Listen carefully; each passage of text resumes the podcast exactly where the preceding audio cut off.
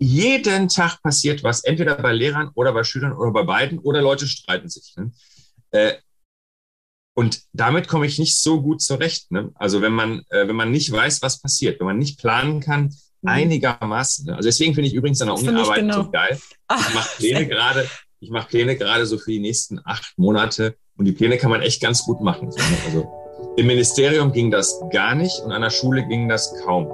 Also, also selbst das, was ich als positiv beschreibe, ist zu negativ, äh, zu belastend, als dass man so äh, in dem Job alt und glücklich wird. Herzlich willkommen zu Live After Lehramt, dem Podcast, in dem du als Lehrer auf der Suche nach mehr als Schule wertvolle Impulse zum Berufswechsel und zur Gründung eines eigenen Business bekommst. Und zwar von den Menschen, die den Weg aus dem Lehrberuf selbst gegangen sind. Ich bin Isabel Probst, ehemalige Studienrätin und heute Expertin, Beraterin und Coach für den beruflichen Kurswechsel von Menschen mit Lehramtshintergrund. Denn Überraschung, es gibt ein Leben danach.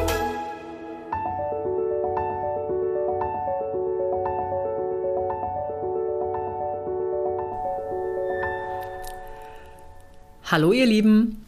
Es ist Ende Juni 22 und ich weiß, viele von euch haben einen sehr, sehr heftigen Schuljahresendmarathon bereits hinter sich. Manche stecken noch mittendrin und einige wenige haben es auch schon in die Sommerferien geschafft. Auch wir rotieren gerade noch, bevor wir uns im August in den wohlverdienten Sommerurlaub verabschieden. Gerade wird bei uns an allen Ecken und Enden gewerkelt, denn nach der Sommerpause startet im September unser Schulfrei Campus. Campus klingt groß und das klingt auch interaktiv und genau das ist es. Ab Herbst 22 kannst du dich bei uns nämlich sozusagen einschreiben ins Hauptfach Schulfreiheit mit verschiedenen Lernpfaden zum Thema Neuorientierung, Bewerbung, Business, Nebentätigkeit ganz tollen Gastdozentinnen und Dozenten und natürlich mit vielen Austausch- und Wachstumsmöglichkeiten gemeinsam mit Gleichgesinnten schulfrei Kommilitoninnen und Kommilitonen aus ganz Deutschland. So ein bisschen wie eine Fernuni, darfst du dir das vorstellen. Und das ganze Team platzt schon vor Vorfreude.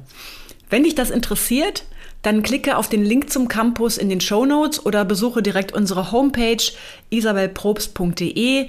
Da bekommst du bereits einen ersten Eindruck und du kannst dir noch bis Ende August den Early Bird Tarif für ein Semester sozusagen sichern. Ab September ist dann der Einstieg laufend zum Normaltarif möglich. Uni und Campus, das ist eigentlich auch direkt unser Stichwort für meinen heutigen Gast. Und das ist Professor Dr. Aladin El-Mafalani von der Universität Osnabrück. Ich bin leider erst sehr spät bewusst auf Aladin gestoßen. Er war nämlich Anfang des Jahres bei Markus Lanz zu Gast und ich war so begeistert, dass ich ab dann alles inhaliert habe, was ich von ihm zu lesen und zu hören bekommen habe. Wir haben uns in der Podcast-Folge auf das Du als Ansprache geeinigt. Augenöffnend für mich war vor allen Dingen sein Buch Mythos Bildung, aber auch das Integrationsparadox sowie viele, viele Podcasts. Aladdin hat nämlich ein Talent dafür, sein hochkomplexes Fachwissen so in verständlichen Zusammenhängen zu präsentieren, dass man auch als studierter Pädagoge, Pädagogin hier einen ganz neuen Blickwinkel auf gesellschaftliche und Bildungszusammenhänge gewinnen kann. Und mit Freude habe ich festgestellt, dass Aladdin privat viele Jahre Schlagzeuger einer Punkband war, Punk durch und durch und auch sonst gerne einen unkonventionellen Blick auf die Dinge eröffnet. Er ist in diesem Podcast genau richtig am Platz, denn Professor Elmar Falani war Berufsschullehrer, bevor es ihn dann mit einem Zwischenspiel am Ministerium in NRW gänzlich an die Uni zog. In unserem Gespräch wandern wir somit auch durch die verschiedenen Rollen und Blickwinkel, die Aladdin auf das Bildungssystem einnimmt, auf seine Zeit als Lehrer und warum ihn da ein chronisch schlechtes Gewissen plagte. Wir sprechen aber natürlich auch über das Phänomen Lehrerausstieg durch seine soziologische Fachbrille gesehen über den Status quo und über notwendige Veränderungen des Bildungssystems, aber auch über Schule in der Corona-Krise und in der Ukraine-Krise, die uns zukünftig noch vor große Herausforderungen im Bildungssystem stellen wird. Unser Gespräch haben wir Ende April geführt. Das war genau zwei Monate nach dem Überfall auf die Ukraine, der aktuell noch andauert, und auch kurz nach der Aufhebung vieler Corona-Maßnahmen im öffentlichen Raum. Für mich mal wieder ein absolutes Gesprächshighlight von der ersten bis zur letzten Minute. Ganz viel Spaß damit.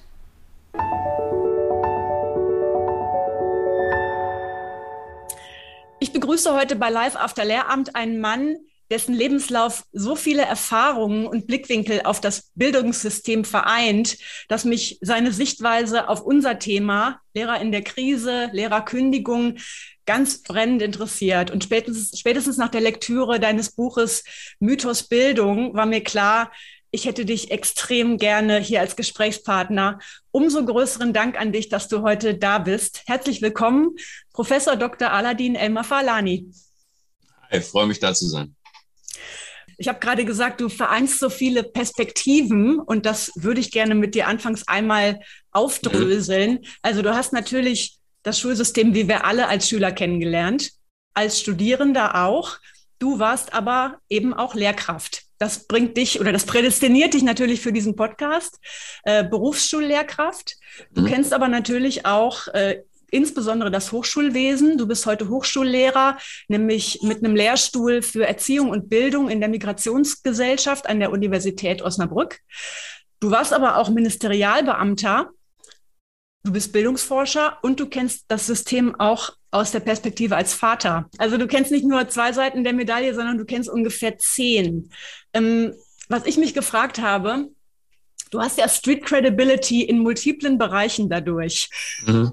Bringt, hast du das Gefühl, das bringt dich in eine Situation, wo du eine größere Freiheit hast, bestimmten Interessensgruppen auch mit Argumenten oder mit Thesen auf die Füße zu treten und man erlaubt dir das, weil man sagt, ja, okay, der kennt sich aus. Also gibt dir das einen Vorschuss?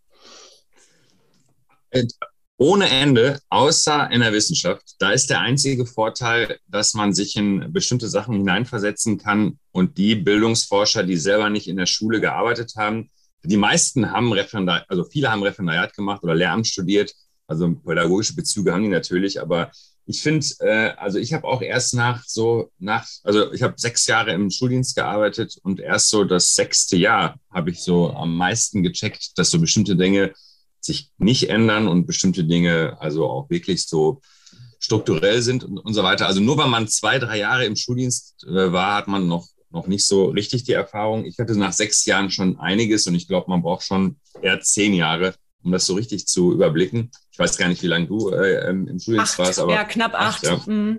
Ja, und ähm, ähm, acht, acht reicht wahrscheinlich. Normal hätte ich jetzt gesagt, irgendwie sowas zwischen acht mhm. und eher zehn sollte man ähm, sollte man aushalten, wenn man einen richtigen Einblick haben will. Aber wenn man unzufrieden ist, ist man unzufrieden. Dann braucht man nichts aushalten. Ich bin zum Beispiel nicht gegangen, weil ich extrem unzufrieden war, sondern ähm, weil ich ähm, mich einfach für die Forschung zu Schule und zu Bildung äh, mehr interessiert habe und, ähm, und dementsprechend, aber also jetzt nochmal zurück, äh, in der Wissenschaft bringt dir das gar nichts, dass du das aus verschiedenen Perspektiven ähm, äh, weißt, aber das bringt dir schon was, weil ich äh, auch deshalb wissenschaftlich so, so wirklich so schnell Karriere gemacht habe, weil ich da durch meine Erfahrung und zwar viele Erfahrungen, ähm, noch ein paar spezielle, äh, die über das hinausgehen, was du jetzt gesagt hast, aber äh, dadurch habe ich Frage, Fragen gestellt, die anderen nicht gestellt haben. Also ich habe nicht irgendwas gemacht, was äh, schon hundertmal gemacht wurde, ähm, sondern wirklich so Lücken gefunden, relevante Lücken und das hat das dann beschleunigt. Bei allen anderen habe ich noch nie erlebt, dass irgendwer irgendwas in Frage stellt. Also nicht einmal Politiker oder auch Ministerialbeamte und so weiter, weil jetzt wirklich mittlerweile jeder mitbekommt, dass ich überall war. Und was ich ja ganz cool finde, ist, dass ich überall war und überall sehr erfolgreich gegangen bin. Und das mhm. ist so, äh, du hast gerade vergessen noch zu erwähnen, ähm, das ist für Bildungssystem gar nicht so verkehrt, berufliche Bildung, Fachhochschule, mhm. also Berufsschule, Fachhochschule und Universität. Also alles, was es so nach der Schule gibt, äh, nach der allgemeinbildenden Schule gibt, habe ich also auch komplett äh, institutionell und alles mehrjährig, also sechs Jahre, fünf Jahre, sechs Jahre, sechs Jahre, fünf im vierten Jahr ähm, äh, gemacht. Äh, also wirklich ähm, ähm, intensiv und nie bin ich rausgeflogen, immer bin ich freiwillig gegangen, immer wollte man, dass ich doch bleibe und so weiter. Von daher äh, ist es tatsächlich so, dass überall, also auch wenn ich vor Lehrkräften, vor Schulleitern, vor Leuten aus Ministerien, vor Politikern rede, ähm, kann man kritisch diskutieren, aber dass irgendwer sagt, sie verstehen gar nicht, wovon wir reden und, und so weiter, ist mir noch nie passiert. Mhm. Ja. Ähm, ich habe gedacht, so in verschiedenen Podcasts hat man gehört, du sprichst von deiner Tochter, die muss mittlerweile aus der Schule wahrscheinlich raus sein in ihrem Alter. Ja. Ähm, und äh, ich habe auch eine Tochter, die wird nächstes Jahr eingeschult. Und ich habe mir überlegt, oh, wie ist das für mich, wenn ich jetzt mit ihr das Schulsystem nochmal erlebe? Diese Erfahrung hast du ja schon gemacht. Ne? Mhm. Und äh, wenn ich jetzt die Lehrkraft bin von der Tochter von Herrn Elmar Falani, äh, oh Gott, und du sitzt beim Elternsprechtag bei mir, äh, dann, dann hätte ich tierisch Angst vor dir, dass du Dinge siehst und auch ganz berechtigt monierst, die, ja, wo du mich bei Schwächen ertappst oder pff, wie warst oder wie hast du das als Vater erlebt, das Schulsystem und auch die, die das Verhältnis zu den Lehrkräften? Ähm, also ich, ich habe ganz viele äh, Probleme äh, so gesehen, Sachen, die nicht in Ordnung sind, aber ich habe halt auch nachvollzogen, dass es jetzt nicht hilft, den Lehrkräften extrem Druck zu machen oder so. Ne? Und, und, und dazu muss man sagen, ich habe erlebt, dass alleine nur die 20 Jahre, die zwischen meiner Schulzeit und der Schulzeit meiner Tochter lagen, waren es 20 Jahre, ja, so ungefähr. Ähm, ähm, ich habe sie mit 24 bekommen, also ungefähr ähm, 20 Jahre dazwischen, äh, zwischen meiner Einschulung und ihrer Einschulung, ähm, dass da echt vieles besser geworden ist ich bin mir äh, überhaupt nicht sicher oder ja, ich bin überhaupt nicht sicher, ob das für Lehrkräfte besser geworden ist, aber für die Kinder ist es besser geworden. Das, das, mhm. das habe ich richtig äh, äh, wahrgenommen, äh, auch so. Und trotzdem habe ich total viele Pro äh, Probleme gesehen und ehrlicherweise habe ich die nicht angesprochen. Also wenn was so richtig in die falsche Richtung geht, so wirklich, äh, dass man sich richtig Sorgen machen muss, hätte, hätte ich schon was gesagt. Aber ich bin jetzt echt nicht empfindlich, wenn was, wenn was nicht optimal läuft aber mein Gott, so ist es halt manchmal. Äh, dann äh, erwähne ich das nicht sofort. Und dazu muss man sagen, meine Tochter fand es unglaublich nervig. Die ist jetzt im äh, vierten Semester. Die fand es fand zwei Sachen total nervig. Einmal, dass alle ihre Lehrkräfte mich kannten und zwar nicht nur als ihren Vater, sondern auch als jemand, der Bücher schreibt und so weiter. Und äh, zum Zweiten, aber das war nur zwischenzeitlich in der, in, in der Mittelstufe, war einer meiner, meiner echt guten Studienkollegen, äh, Kommilitonen, ihr Klassenlehrer. Und da hat man natürlich äh, eine ganz andere Ebene, äh, mhm. das über Dinge zu reden. und ähm, ja, also und ansonsten hatte sie, glaube ich, eine ganz anständige, aus ihrer Sicht auch ganz gute Schulzeit. natürlich mit dem Corona-Abi, also im ersten Lockdown okay. hat sie Abi gemacht. Oh. das war jetzt nicht so toll, aber ansonsten war das ganz gut. Ich glaube, das Problem ist, ähm, ist ähm, für, für ein Mädchen oder wenn, auch wenn sie ein Junge wäre, der in äh, den Verhältnissen aufwächst, äh, kein großes Problem. Also Lehrkräfte haben ein mhm. Problem und zwar sehr breit und Kinder und Jugendliche haben ein Problem unter gewissen Umständen. Ähm, mhm. Und das würde ich so sehen, ja. Mhm. Ja, womit du dich ja ausgiebig in deinen Büchern auch im Integrationsparadox auseinandersetzt. Ne? Ja. Genau. Ähm, du hast mal gesagt, du hast in deinem Leben so die Eigenheit beobachtet, dass du dich immer besonders vertieft mit dem auseinandergesetzt hast, was du extrem scheiße fandest. Mhm. Ähm, wie ist das einzuordnen mit deinem Lehramtsstudium? Du hast ja Wirtschaftswissenschaften, äh, Politikwissenschaften, VWL, Pädagogik auf Lehramt mhm. studiert. Mhm ist das aus einer Motivation heraus, dass du diese ja. Thematik und Schule scheiße fandest? Oder? Ja, ja, also ich fand Schule selber als Schüler richtig schlimm. Also nee, Schule fand ich nicht schlimm, ich fand Unterricht schlimm. Also das, was die Lehrkräfte gemacht haben, war nicht schlimm. Zur Schule zu gehen war, war, nicht, war nicht verkehrt, aber ähm, der Unterricht störte. Und ähm, ich habe es wirklich als eine total krasse Zwangsveranstaltung erlebt. Und, und übrigens, ich konnte das damals überhaupt nicht einordnen. Bin ich überfordert, bin ich unterfordert? Ich habe gar nicht geglaubt, dass ich überfordert bin, äh, ja, und war mir aber auch nicht sicher, bin ich unterfordert. Ich fand es einfach nur scheiße, einfach nur richtig mhm. schrecklich, ähm, weil man auch, äh, und deswegen finde ich auch das, was ich bei meiner Tochter erlebt habe, ist so viel besser gewesen als bei mir. Man hat den, man hat meinen Lehrkräften damals war, ähm, ähm, ähm man hat bei denen wahrgenommen, dass die gar keinen Bock haben. Ähm, man hat auch wahrgenommen, dass die weder Bock haben, da die Tafel voll zu schreiben, noch haben die Bock, mit uns zu reden, noch haben die Bock, was über sich zu erzählen. Die haben auch gar nichts Bock. Ne? Äh, also wirklich, mhm. das waren die Hälfte der Lehrkräfte. Und äh, tragischerweise waren das auch noch häufig die Lehrkräfte, die eigentlich irgendein Fach unterrichten, was mich grundsätzlich interessieren würde. Äh, und so, also ich habe, ähm, das war ein großes Problem. Und dann habe hab, hab ich, hab ich Schule als totale Zwangsveranstaltung erlebt. Das liegt aber auch ein bisschen an mir, weil ich brauche total viel Freiheiten. Deswegen ich glaube, es liegt auch ein bisschen daran, wann ich Jobs wechsle. Wenn ich das Gefühl habe, äh, so die Freiheiten, ich brauche ein bisschen mehr ähm, so Spielraum und so weiter. Und deshalb, ich habe Lehramt ähm, studiert, nur weil ich ähm, diesen mein, so schlechte Erfahrung hatte. Und was ich auf Lehramt studiert habe, also ich bin damals, äh, wir sind ja Ende der 90er Jahre, ich war sowas von in der ähm, kapitalismuskritischen und, und Antiglobalisierungsbewegung, auch immer auf Demos international ja, unterwegs. Ja, was Punk, ne? Äh, und, ja, genau, mhm. ähm, äh, also schon sehr punkig. Und äh, ich habe den Kapitalismus studiert. Ich habe BWL und VWL studiert und erst später kam Politikwissenschaft äh, und Pädagogik dazu. Ähm, also auch die, die Fachwahl äh, hatte damit zu tun, ähm, dass ich das scheiße und noch ein bisschen davor, noch ein bisschen vorm Studium. Ich bin, äh, ich bin also nur umgeben gewesen damals, also nach der Schulzeit äh, oder in der Schulzeit auch, mit so Leuten, die sich selbst als Pazifisten gesehen haben. Und ich selber habe mich nie so als radikalen Pazifisten erlebt. Ähm, kann man, glaube ich, auch nicht so einfach, wenn die eigenen Eltern Krieg erlebt haben und sich verteidigen mussten und so weiter. Ne? Mhm. Und deswegen hier sind, kann man nicht so rosarot sagen, nee, nie Waffen ein und so weiter. Ähm, aber ich war schon, äh, ich war schon immer bei allen möglichen Demos dabei. Ich war sogar, das kann man da gar nicht, äh, sollte ich man gar nicht, sollte man gar nicht so laut sagen, ich war bei, bei jahrelang jede, jeden, äh, jeden Winter, ähm, also immer Anfang des Jahres, was vor kurzem auch wieder war, bei der Münchner Sicherheitskonferenz und mhm. demonstriert einfach gegen die NATO, fertig. Ne? Mhm. Ähm, äh, war ich mal dabei, aber ohne dass es so, Ne, also ohne, dass es jetzt so richtig, richtig Pazifismus wäre, aber trotzdem bin ich, habe ich Wehrdienst gemacht. Als einziger ähm, von allen meinen Klicken, auch der größere Freundeskreis, keiner ist zur Bundeswehr gegangen. Und ähm, ich habe das gemacht, obwohl ich es scheiße fand, nee, weil ich es scheiße fand.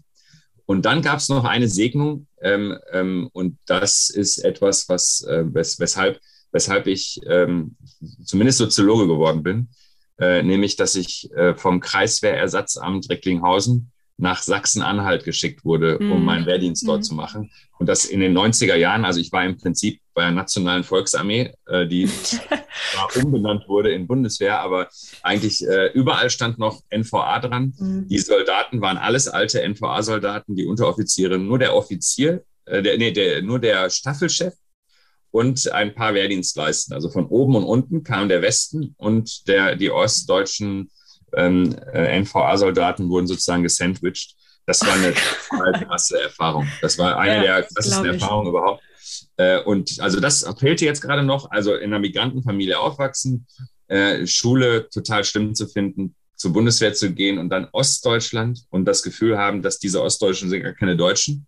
Äh, mhm. Und übrigens in Ostdeutschland wurde ich auch als erst das erste Mal als Deutscher bezeichnet, aber als Scheiß Wessi. Also mhm. keiner hat in mir einen Ausländer gesehen, sondern ein scheiß Wessi, ein besser Wessi. Mhm. Äh, und, ähm, und, äh, ne, und dann das Studium. Und übrigens, über alles, was ich gemacht habe, worauf ich keinen Bock hatte, fand ich total spannend. Ich hätte fast in Volkswirtschaftslehre mhm. dann auch promoviert. Ähm, ich habe bei der Bundeswehr sogar verlängert, freiwillig. Mhm. Fand das sehr interessant. Ähm, ähm, war jetzt in keiner krassen Kampfeinheit, aber fand das sehr interessant. Und ähm, das, dann, dann bin ich Lehrer äh, geworden und fand es voll gut. Also ich fand den Job echt gut. Ich habe ja gerade schon gesagt, ich bin da nicht voll mhm. geflohen. Ich wäre, ich hätte auch, ähm, wenn ich an der Uni keine Karriere gemacht hätte, wäre ich halt Lehrer geblieben. Wäre ich überhaupt kein trauriger Mensch gewesen. Und, ähm, und ja, das aber das erste Mal, dass ich etwas gemacht habe, nicht weil ich es scheiße finde, war äh, der Wechsel zur Hochschule. Mhm. Weil also Forsch Forschung zu betreiben und zwar auch noch mir auszusuchen, was für ein Thema das war das erste Mal, das habe ich auch bei meiner Antrittsvorlesung erzählt, dass ich gerade das erste Mal etwas beginne, was ich nicht scheiße finde. Und ich bin gerade voll aufgeregt. Sehr schön. Ähm, ich habe das, äh, dankenswerterweise steht das bei der Uni Osnabrück sehr, sehr ausführlich, dein Lebenslauf. Darum kann man so ein bisschen die Jahreszahlen verorten. Äh, 2010 hast du noch ein Diplom in Arbeitswissenschaften nachgeschoben und dann auch schon sehr bald äh, promoviert in Soziologie. Und das muss ja dann neben dem Lehrberuf passiert sein, ne? Ähm, ja. Ja. erste Frage, krass, wie hast du das hingekriegt? Und zweite Frage, ähm, wenn man das Ref gemacht hat, äh, ich denke, dann steht bei vielen Lehrkräften erstmal so die Zeichen auf Ankommen und bloß nicht noch weiter sich an irgendwelchen Fronten verausgaben, sondern erstmal ne, die Lehrerrolle ausfüllen. Ähm, wann war das für dich klar, dass es an der Hochschule weitergeht? Mm. Also ich, ich habe die ganze Zeit ähm, so Lehraufträge gemacht äh, an, der, an der Uni. Allerdings, äh, wenn ich es richtig erinnere, nur in Lehramtsstudiengängen. Ja, aber mhm. ja, die ganze Zeit. Und ich hatte die ganz die, die permanent auch noch Kontakt zu Leuten an der Uni. Und, ähm, und Klaus-Peter Strohmeier, bei dem ich dann nachher auch promoviert habe, der Familiensoziologe, und Stadt- und Regionalforscher, äh, der hat ähm, sehr oft gesagt, dass ich es eigentlich machen sollte und, und das bei ihm machen könnte und so weiter. Und ich hatte, hatte mehrmals Angebote so für Stellen und wollte aber nicht, wo man jetzt Beamter ist. Ist ja auch echt ein mhm. Problem, das aufzugeben.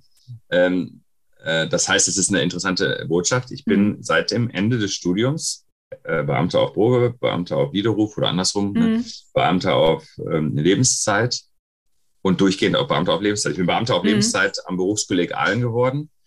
Die, äh, dann wurde ich nur praktisch, äh, habe ich nur gewechselt zur RV Münster, durchgehend Beamter auf Lebenszeit. Dann bin ich nach Düsseldorf zum Ministerium, weiterhin Beamter auf Lebenszeit. Und jetzt habe ich das Bundesland gewechselt. Das ist ein bisschen mhm. kompliziert übrigens. Ah, mh. vom, vom NRW-Beamten zum niedersächsischen Beamten äh, in Osnabrück. Das war ein bisschen, das war echt kompliziert.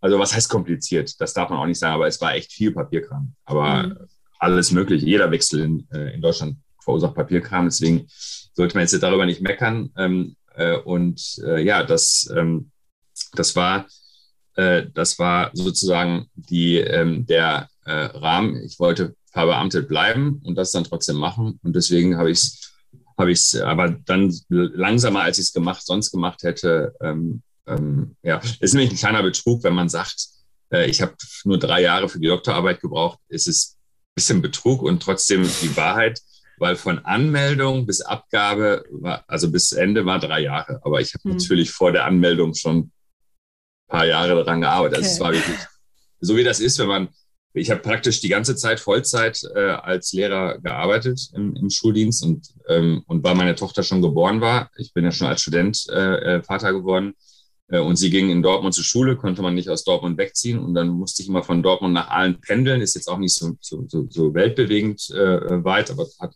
auch echt Zeit gekostet. Und dann noch dabei promovieren nebenbei, es hat halt echt lang gedauert. Und deshalb, ich habe, ähm, wenn man, ähm, wenn man, wenn man das anguckt, war halt langsam in aller Ruhe. Und es ging um, um äh, Bildungsbenachteiligung in meiner Doktorarbeit. Das heißt, es war jetzt nicht so weit weg. Ich habe sehr freiwillig dann ähm, den, den Bereich benachteiligten Förderung, nenne ich es jetzt mal, in der Berufsschule. Also all diese äh, ähm, Vollzeitstudiengänge von Menschen, die im allgemeinen Schulsystem keine oder nicht ausreichende Qualifikationen erworben haben, ähm, also Abschlüsse erworben haben, die das dann danach geholt haben. Das habe ich sozusagen zwischenzeitlich sogar geleitet, mhm. ähm, ähm, kommissarisch den Bereich. Und ähm, das war sehr nah an dem dran, was ich geforscht habe. Es war zwar trotzdem anstrengend und waren eigentlich zwei Jobs, aber es hat mir beides Spaß gemacht. Das ist halt echt so die entscheidende Sache. Viele sprechen darüber, eine Doktorarbeit zu schreiben, als wäre es anstrengend. Das ist dann oft so, aber dann heißt das auch, dass vielleicht ähm, es nicht vergnügungssteuerpflichtig wird, äh, ähm, an der Uni zu arbeiten. Äh, ich hatte richtig Spaß an der Doktorarbeit. Also richtig Spaß. Es war anstrengend und hat total viel Freude bereitet und das Gleiche äh, ähm, im Schuldienst. Also ich habe ähm, da das mhm. als total coole Zeit erlebt und trotzdem, ich hatte Rückenschmerzen, Bandscheibenvorfall in der Zeit und so weiter. Also es war auch echt okay. anstrengend. Mhm. Ähm, und, ähm, und aber also anstrengend und es hat, hat total ähm, äh, wirklich, wirklich, äh, ich habe es sehr als Bereicherung erlebt, mhm. auch beides zu machen. Welche Bildungsgänge hast du unterrichtet am Berufskolleg? Äh, damals gab es eine, gibt es nicht mehr, JOA, Jugendliche ohne äh, ah, Abschluss. Okay. Hm. Äh, hm. Und Berufsgrundschuljahr, Berufsvorbereitungsjahr, hm. ähm, alles so bis zur Handelsschule. Ähm, das war das, worauf ich mich spezialisiert habe. Aber ich habe auch bis zum beruflichen Gymnasium, also Wirtschaftsgymnasium, hm. höhere Handelsschule, auch die Abendschule, Berufsfachschule ähm, ähm, und so. Ich habe alles unterrichtet, auch hm. Kaufle Industriekaufleute, Bürokaufleute und was ist alles. Also alle, alle ähm, Bildungsgänge, die es an der Schule gibt, und das waren echt einige, mhm. äh, habe ich gemacht. Und ich habe übrigens auch ähm, für ein halbes Jahr an einer Sonderschule vertreten. Ich habe auch so eine Zusatzausbildung mhm. für Sonderpädagogik gemacht. Also kein, ich bin kein ausgebildeter Sonderschullehrer oder Förderschullehrer, aber ich habe so eine Zusatzqualifikation gemacht, weil natürlich viele dieser Schüler dann an die Hochschule kamen. Und dann ähm, war halt so die Frage, wer das an der Berufsschule macht.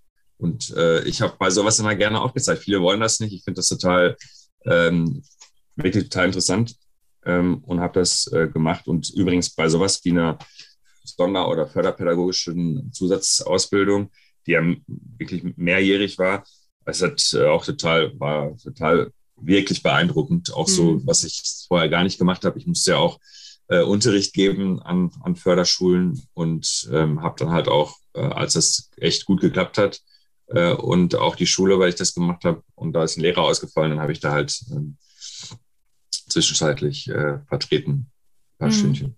Mhm. Jetzt sind wir vom Thema abgekommen. Ja, das macht gar nichts. Ich habe ja, hab ja in die Tiefe gefragt. Ähm, du bist so ein paar Jährchen älter als ich, aber trotzdem waren wir gleichzeitig ungefähr im Ref und so. Das äh, finde ich eine ganz äh, interessante Parallele. Und äh, ich bin jetzt seit 2015 raus aus dem Beruf und habe meine Lebenszeitverbeamtung geschmissen. Das war für mich natürlich auch ein harter Einschnitt also in mein Leben. Und ich habe da extrem viel drüber reflektiert und oh, wie konnte ich mich so verwählen? Ich Versagerin, warum habe ich das nicht gesehen und so, ne? Und ähm, ich habe in deinem Buch Mythos Bildung einen Erklärungsansatz wiedergefunden, den ich für mich auch so entwickelt habe. Ähm, und zwar, ich habe die Entscheidung für das Lehramt im Jahr 2000 getroffen. Da habe ich Abi gemacht. Und äh, die Welt im Jahr 2000 was da alles noch nicht passiert war. Da war noch nicht mal 9-11 passiert. Da war hm. noch keine PISA-Studie veröffentlicht. Ich war auf einem Kleinstadtgymnasium in Hintertupfingen in Niedersachsen. Äh, klassisches äh, Bildungsbürgertums, Elternhaus, Papa, Arzt, Mama, Hausfrau, also typisch westdeutsch. Ähm, ja, und ich bin so in Bullabü in die Schule gegangen und ich war auch extrem äh, schulkonditioniert. Also ich, für mich war zum Beispiel im Gegensatz zu dir meine Gymnasialzeit total positiv besetzt. Ich bin total gern dahin gegangen. Meine Lehrer waren zwar auch nicht überambitioniert, aber für mich war das so nice, meine Freunde zu treffen und es tat auch nicht weh. Und für mich mhm. war das cool und darum ähm, bin ich, glaube ich, rück, äh, rückblickend total unreflektiert in dieses Studium reingegangen, weil ich dachte, das reproduziert sich so für mich. Ich glaube, das geht ganz vielen ähm, Lehramtsstudenten so. Und dann hat sich die Welt auf links gezogen, mhm. so in meinem Empfinden. Äh, von dem Zeitpunkt, wo ich mich eingeschrieben habe, bis ich dann im Ref war, 2008 äh, da war irgendwie, da, da war, setzte der Realitätsschock für mich ein. Ne? Und dann hat sich die Welt noch mal viel schneller gedreht, jetzt in der Zwischenzeit, seit, seit 2008. Mhm. Und du betonst ja auch in Mythos Bildung, die letzten 20 Jahre sind extrem von Umwälzungen geprägt. Äh, was, welche Dimensionen hat das alles? Was ist dieser Stress in den letzten 20 Jahren aufs Bildungssystem? Ja, das, das, das ist total viel. Äh, ähm, das, das, das Zentrale würde ich jetzt äh, so beschreiben. Ähm, ich, ich, beschreibe also die, das gesamte gesellschaftliche, ähm, der ganze gesellschaftliche Kontext mit so einer Metapher, also die Gesellschaft als Raum. Und äh, wenn Leute teilhaben, dann sind die am Tisch. Und wenn sie ausgeschlossen sind oder nur so ein bisschen äh, teilhaben, indirekt oder so, sitzen sie auf dem Boden. Und wenn man sich überlegt, die Gesellschaft so jetzt nicht äh, zu deiner äh, Schulzeit, sondern noch, noch weiter zurück, ähm, da, da saßen ein paar Männer am Tisch und sonst der Großteil, der, der allergrößte Teil der Gesellschaft saß auf dem Boden. Und, ähm, und äh, seitdem haben sich immer mehr Menschen an den Tisch gesetzt. Bei Frauen sieht man es am deutlichsten, aber auch es gab viel Mobilität von ehemaliger Working Class ähm, oder, und deren Kindern, äh, Menschen mit Migrationshintergrund, besonders jetzt nach deiner Schulzeit. Ne? Also als du die mhm. Schulzeit beendet hast, seitdem mhm. ist da total viel passiert ähm, behinderte Menschen, ähm, nicht nur Inklusion, sondern auch insgesamt behinderte Menschen, also in, schulische Inklusion, ähm, äh, haben, haben verbesserte Teilhabechancen. Ähm, von allen Gruppen, die ich erwähne, sind aber behinderte Menschen die, die am wenigsten Zuwächse haben, so würde ich es formulieren. Ähm, und, und viele mehr, also LSBTI äh, und, und, und. Wir können alle, es gibt praktisch kaum Gruppen, die nicht Teilhabezuwächse haben. Wir haben also super gute gesellschaftliche mhm. Entwicklung. Und ähm, äh, das führt zu diesen Diskursen, die wir haben, ne? ähm, äh, Identitätspolitik und Cancel Culture und all das, was so rumschwirrt, ähm, was so für, für Probleme äh, öffentlich wahrgenommen werden. Und wir reden immer mehr über Sexismus und Rassismus und so weiter, weil immer mehr Menschen am Tisch sitzen und ihre Bedürfnisse und ihre Erfahrungen erzählen. Äh, ähm, in, der, in, dem Bild sage ich immer, die, die, wollen ein Stück vom Kuchen und schön Platz mhm. am Tisch. Und nach ein paar Jahren, und das ist ja heute ein paar Jahre, 10, 20 Jahre, äh, wollen die sich auch noch in die Rezeptur des Kuchens einmischen mhm. und auch in die Tischordnung einmischen. Äh, und das machen alle gleich, gerade gleichzeitig. Feministinnen machen das, rassismuskritische Akteure, ähm, alle, alle Gruppen machen es gleichzeitig und es erzeugt enorm Stress. Das ist äh, im Übrigen der, der, Teil, der hauptsächlich in dem Buch Das Integrationsparadox vorkommt. Ich habe es mhm. getrennt. Also das ist, äh, das hat nicht jeder sofort verstanden. Erst wenn man beide Bücher gelesen hat, weil der andere Teil der gleichen Geschichte ist, dass ja immer noch Menschen auf dem Boden sitzen. Mhm. Und wenn die jetzt praktisch über Jahrzehnte gesehen haben, dass ganz viele davon profitieren, von diesen gesellschaftlichen äh, Teilhabezuwächsen, und äh, ganz viele sich von, sich von, der, von dem Boden äh, an, an den Tisch setzen. Nur ich sitze noch auf dem Boden, dann hat das krasse Auswirkungen. Also weniger Leute sitzen auf dem Boden als früher, aber dadurch, dass sie weniger geworden sind, geht es ihnen schlechter als früher. Und äh, einmal die Erfahrung, dass die anderen aufstehen und man selbst sitzen bleiben muss, äh, ist demütigend. Übrigens auch, dass Syrer gekommen sind und andere Geflüchtete sich kurz hinsetzen mhm. und schon an den Tisch gehen, weil wir so gut integrieren mittlerweile, dass 50 mhm. Prozent mhm. der Geflüchteten nach wenigen Jahren schon voll teilhaben.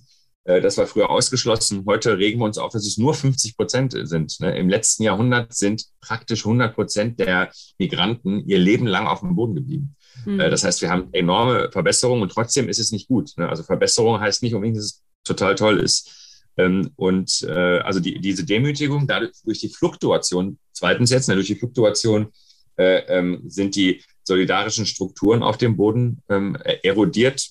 Äh, mhm. Früher hat man zusammengehalten, hat aufeinander aufgepasst, hat äh, Working Class Stolz gehabt. Äh, es gab also ich in, in Recklinghausen aufgewachsen in, äh, in den 80ern, da gab es Arbeiterchöre, Arbeiterbibliotheken, mhm. Arbeiter dies, Arbeiter das äh, und das ist alles weg, weil eben ist ja. so eine Fluktuation. Also aufgrund der Mobilität, aufgrund der positiven Entwicklung sind, sind solidarische Strukturen kaputt gegangen und dann über den, die lange Frist, jetzt sind wir bei der Jahrtausendwende, äh, kam die Agenda 2010 also Hartz IV ganz besonders darunter. Mhm. Also ich übe jetzt Druck auf diese armen Leute aus, denen es so schlecht geht. Ähm, äh, und, und das mit der Argumentationsfigur, ähm, wir sind so eine offene Gesellschaft, wer jetzt noch auf dem Boden sitzt, ist selber schuld. Und äh, wir haben also sozusagen die Tatsache, dass Menschen auf dem Boden sitzen, ihnen als, äh, als individuellen Makel zugeschrieben. Und früher war es ein kollektives Schicksal. Und äh, das hat, äh, diese Veränderung hat jetzt dazu geführt, dass zwar ein kleinerer Teil extrem ausgeschlossen ist der Gesellschaft, ich würde sagen, so irgendwas um die 20 Prozent, und das waren früher viel mehr.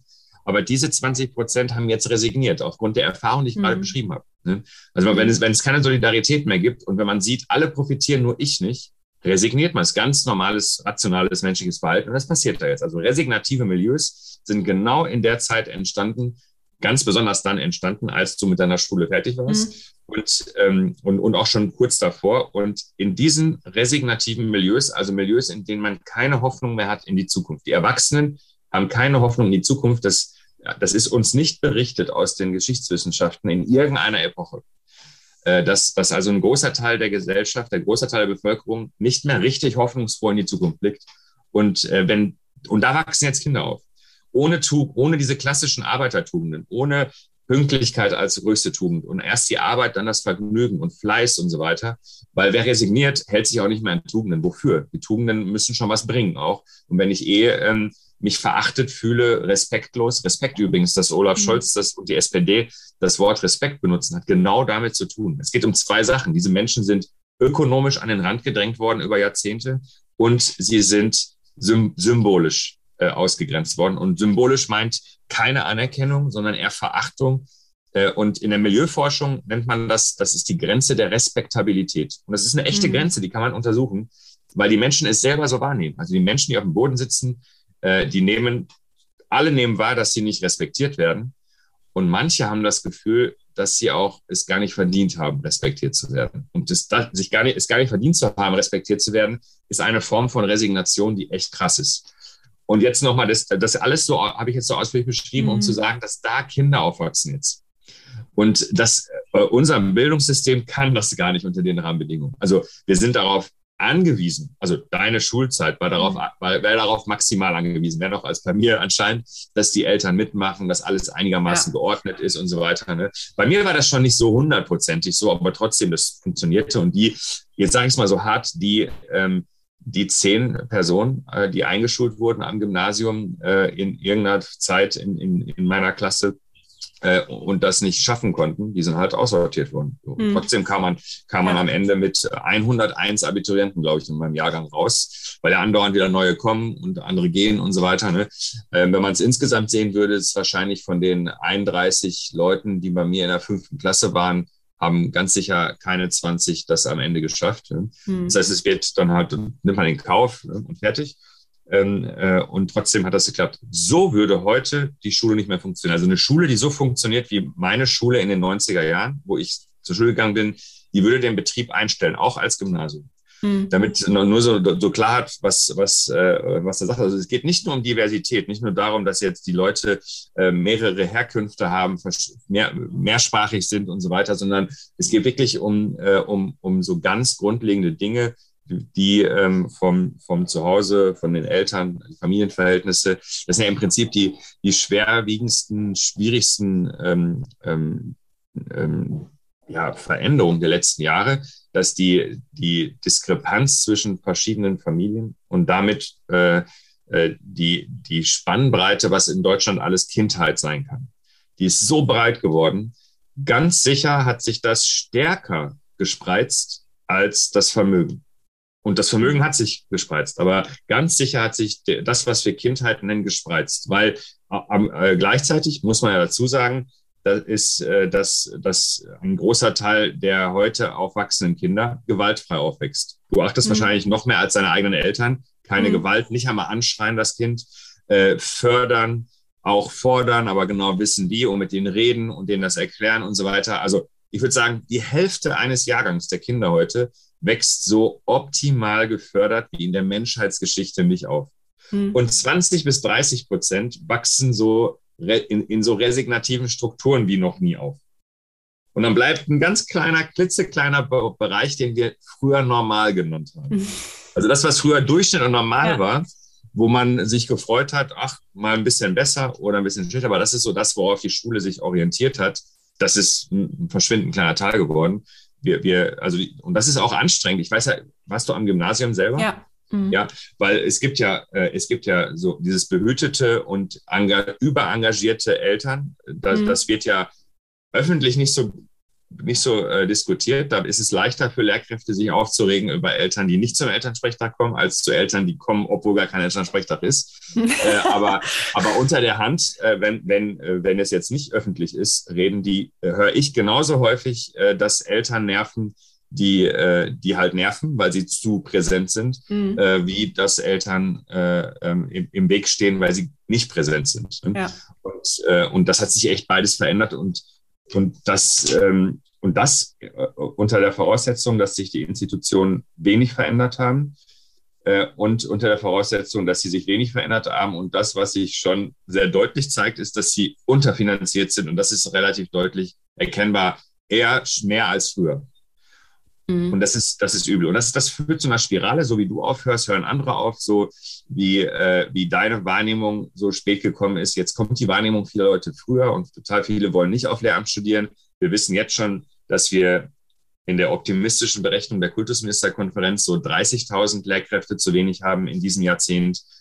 Äh, mein Kollege Klaus Klemm ist ein bisschen, äh, hat ein bisschen feinfühligeres, sensibleres Instrumentarium und kommt eher so auf, auf 80 bis 90.000. Ja. Irgendwo dazwischen mhm. liegt die Wahrheit, aber das sind Lehrkräfte, die dieses Jahrzehnt in den 20er Jahren jetzt fehlen äh, werden. Äh, und das führt dazu, dass der Job für die, die dann da sind, anstrengender, noch anstrengender mhm. wird. Und das ist so eine Spirale, aus der kommt man nur raus, wenn man jetzt eine echte Offensive, nicht nur gelabert, ne, sondern so richtig eine Geldspritze und eine Planungs, äh, äh, eine richtige Planungsoffensive zu überlegen von der Lehrerausbildung, von der Planung, wie viele Lehrkräfte brauchen wir eigentlich, von, von dem so sanften Druck auf die Unis ausüben, sorgt dafür, dass mehr Leute ähm, Lehramt studieren. Weil gerade Unis können viel besser, wenn sie sich Mühe geben, äh, junge Leute ansprechen und die und die ähm, und, und so weiter und so fort. Und gleichzeitig das aller aller allerwichtigste ist sind zwei Sachen: Fortbildung für Lehrkräfte, weil Ausbildung dafür ist es zu spät. Also dann, mhm. das dauert dann 20 Jahre, wenn wir jetzt die Ausbildung ändern, äh, bis dann die ersten Lehrkräfte da sind. Fortbildung wirken sofort und die Lehrkräfte hätten Bock auf Fortbildung, wenn die wirklich mit dem Problem zu tun hätten und wirklich sehr gut sind. Nicht irgendwelche Lehrer aus einem anderen Kreis äh, bringen mir irgendwas bei, was die selber kaum können, äh, sondern richtig, richtig gute Fortbildung. Und die größte Schwäche in, in jedem Bundesland ist, dass wir die schlechtesten Fortbildungsinstitute haben im Vergleich mit der OECD, im Vergleich mit anderen Staaten, mhm. die da total viel Wert drauf legen. Und Fortbildung ist echt die, ist echt die Königsdisziplin ähm, in, im, im, äh, in, all, in der ganzen Schulpolitik. Und das ist bei uns echt total unterentwickelt. Und zweitens, mhm. dass wir die Ganztagsschulen so breit aufstellen, dass Lehrkräfte eigentlich nur eine Profession von vielen an Schulen werden. Und damit mhm. ist dann aber nicht gemeint, dass wir zwei halbe Stellen Sozialpädagogen haben, sondern damit ist, muss echt gemeint sein, dass eine ganze Säule, dass die Schule gedacht wird als, als ein Ort, an dem Lehrer arbeiten, aber auch eine richtig neue Säule einziehen mit, ähm, mit, mit allen möglichen anderen Professionen, ja. die es braucht, damit man die Herausforderungen, die ich gerade beschrieben habe, die relativ neu sind, äh, ähm, äh, in, den, in den Griff bekommt. Und äh, das sind im Prinzip die beiden Herausforderungen, mit denen man es schaffen könnte, dass für Lehrkräfte wie dich vielleicht auch, hm. äh, das Leben äh, so gemacht werden würde, dass man, dass man länger am Ball bleibt, gerade für die, die eigentlich Bock haben. Und dass, äh, dass wenn man am Ball bleibt durch die Fortbildung und durch mehr Professionen und mehr Personal, äh, man genau das, was, wo es hakt oder wo es einen dann fertig macht manchmal, äh, Unterstützung bekommt. Hm. Ja, ähm, damit hast du mir schon eine ganz wichtige Frage vorweggenommen. ähm, aber wenn, also nochmal Blick auf die Leute, die rausgehen, das ist ja wirklich ein ganz kleiner Teil. Ne? Der ist jetzt hier im Podcast überrepräsentiert, aber let's face it, das ist wirklich ein kleiner Anteil. Wenn ich jetzt schaue, ähm, wie nehme ich die Lehrerschaft da, die bleibt? Das ist ja nun das Gros, ne? Ich sage mal 99 Prozent bleiben. Ähm, dann gibt's ja die, die so die totale Innovationsspeerspitze sind, die Bock haben, was zu bewegen. Ähm, dann gibt's aber auch genauso wie in jedem System die Profiteure des Status quo. Ähm, und dann gibt es eine ganz große, so einen ganz großen Mittelbau von denen, die einfach so rechtschaffend ihre Arbeit tun, äh, mit gutem oder mit bestem Gewissen.